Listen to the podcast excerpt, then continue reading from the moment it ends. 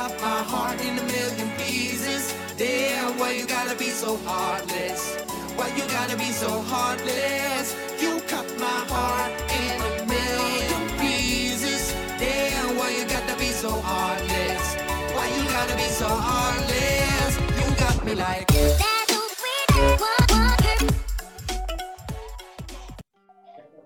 Colegas, estamos en la segunda edición del Club de Ciencias Ambientales, el lugar donde la ciencia y el ambiente habitan en armonía. El día de hoy tenemos como tema las ciencias ambientales contra la crisis climática. Tenemos la presencia de la ingeniera Helen Huertas Pomazonco, quien es máster en alta dirección empresarial por la Universidad Rey Juan Carlos de España y pues tiene experiencia en el Ministerio de Salud a través de la Dirección General de Salud Ambiental e Inocuidad Alimentaria. También se desempeña como especialista en gestión de residuos sólidos, así como consultora para gobiernos locales y empresas privadas. ¿Qué tal, ingeniera? Bienvenida. Gracias, Kiumi. Un gusto estar contigo en este podcast. Igualmente, ingeniera. El día de hoy tenemos eh, diferentes preguntas con referente a esta temática, ¿no? Y una de ellas es para usted, ¿no? ¿Qué son las ciencias ambientales? Muy bien, gracias por la pregunta. Es, es, bueno, es una de las preguntas muy interesantes hoy por hoy, ¿no? Ya que para nosotros definir el término de ciencias ambientales, primero partimos de la necesidad o el porqué de las ciencias ambientales. Pues para eso hay que remontarnos hacia años muy, muy, muy atrás, en donde pues recordemos al hombre, ¿no? En el planeta en donde se basaba la sobrevivencia con una estrecha relación con la naturaleza, una, una relación de hermandad prácticamente, una relación de convivencia, de cooperación, y que pues las únicas herramientas que él utilizaba para su alimentación, para la casa, para cobijo eran muy rudimentarias y que pues le facilitaban estas actividades. La única fuente de energía en ese entonces era pues su fuerza muscular, ¿no? Y el impacto que causaba era prácticamente mínimo. Sin embargo, eh, en los, eh, actualmente los hábitos que nosotros tenemos, como es el caso del consumismo, las formas de producción industrial, el modelo económico, los métodos de explotación de los recursos, pues ha generado que el ecosistema se cargue, ¿no? Está superando la resiliencia, la capacidad de recuperación.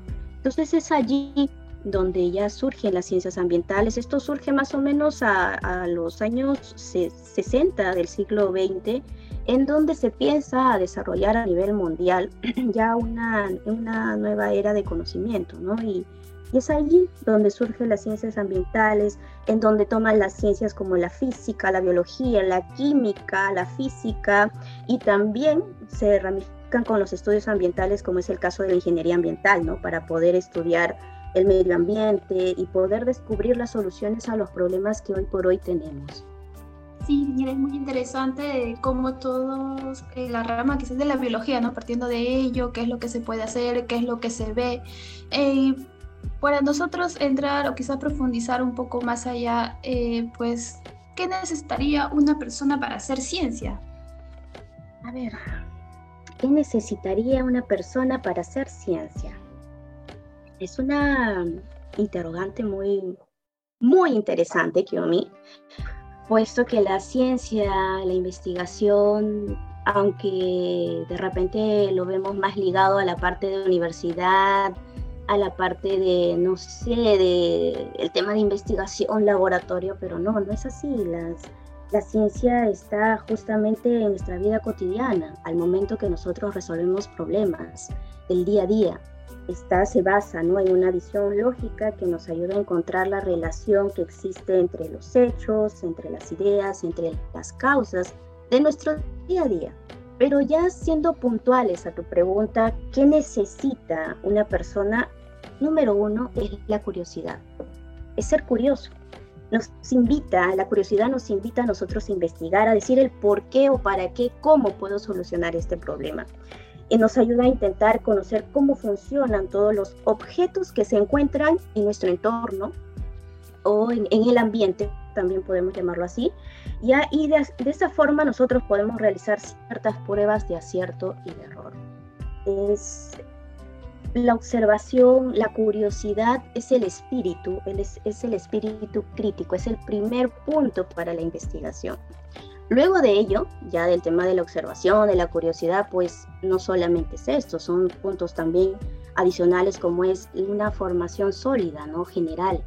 Pero aparte de la formación general que nosotros podamos tener, debemos eh, dominar un tema en específico. Esto es la base, esto es la base para generar un nuevo conocimiento, generar nuevos conocimientos. Y pues si es que es, si lo realizamos dentro de un área eh, que nos gusta, de un tema que nosotros nos, nos gusta, nos apasiona, pues las horas que vamos a dedicar a la investigación no, digamos, no va a ser muy pesado. Sin embargo, cuando nosotros desarrollamos investigación en un tema que no nos gusta, no nos llama la atención, va a ser muy difícil porque recordemos que para realizar investigación necesitamos mucho tiempo o horas a la semana para poder buscar antecedentes, bibliografías, literaturas referente al tema específico que hemos elegido. Otro punto también es que no solamente nos, quedemos en la búsqueda de información, sino también en la práctica, ¿no? La práctica investigativa, que todo lo que encontramos en los libros, en las páginas, en los repositorios, en la web, en las bases de datos, pues también podamos nosotros eh, convertirlo en algo tangible.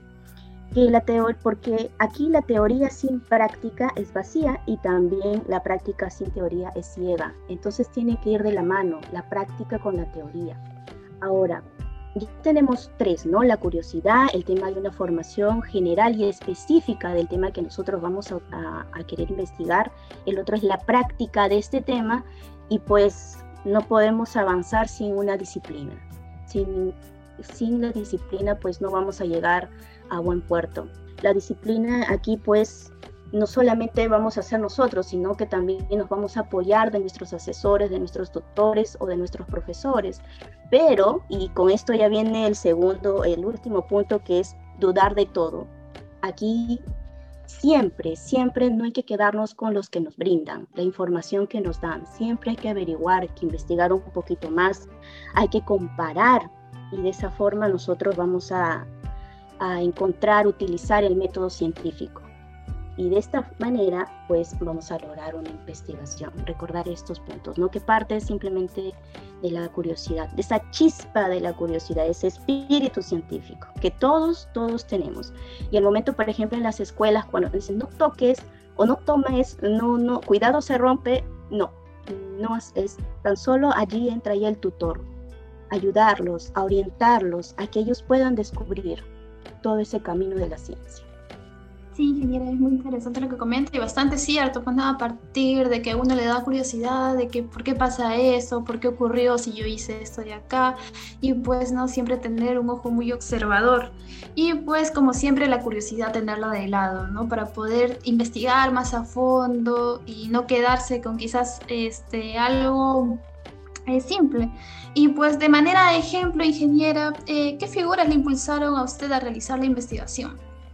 Ay, mira, a mí el tema de la investigación creo que justamente parte del primer punto que es la curiosidad, ¿no? Soy muy curiosa, eh, observadora y sobre todo nace desde que enfocándolo justamente al, a los tiempos que nosotros hoy estamos enfrentando, ¿no? Al desafío, este reto que nos ha tocado a todos, a todos, sin distinción de, carreras, de nivel socioeconómico, etcétera, a todos. Este desafío de poder ayudar al planeta Tierra a, mitigar el impacto que se está generando por ciertos hábitos, por ciertos modelos económicos que hoy por hoy tenemos pues en este caso no a mí me impulsó ello, el, encontrar algunas, algunas soluciones, aportar a la ciencia a través del conocimiento para mitigar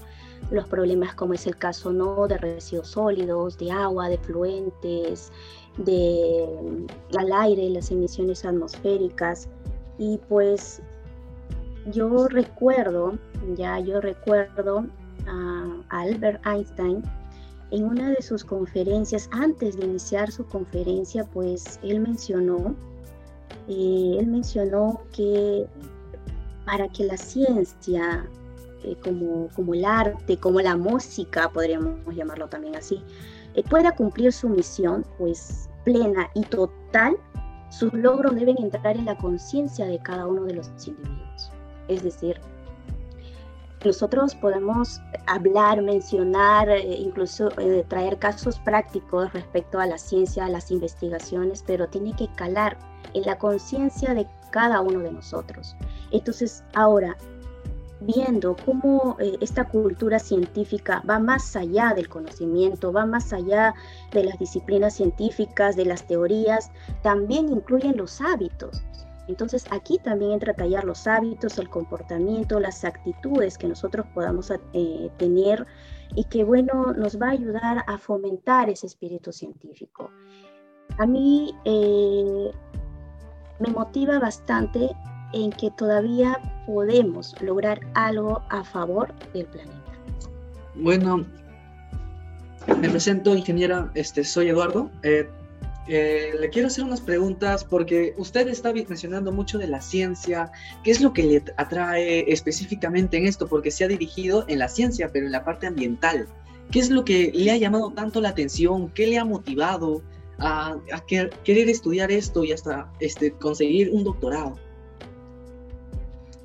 Pues creo que, no creo, estoy segura.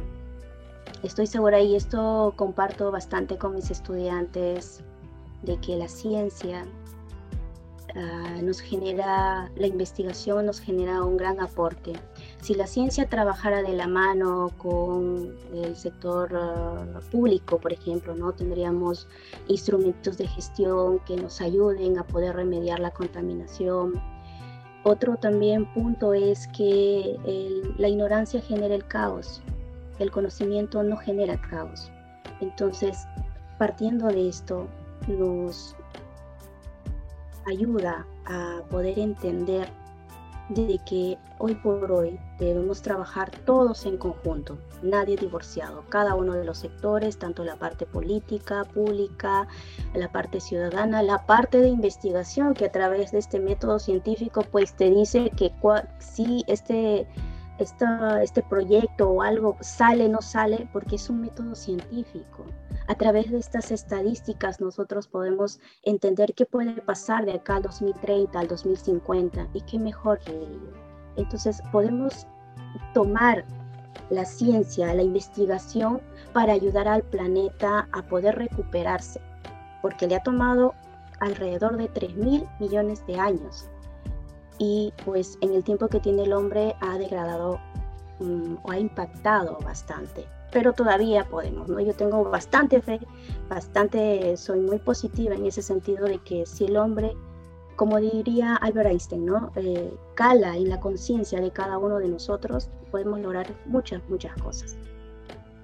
Este, ingeniera, eh, estamos ya en ese gran cambio y estoy seguro que lo vamos a lograr. Más adelante van a ver más gente el podcast y estoy seguro que, uff, al fin van a estar, este, van a conocer más del tema que abarca para todos.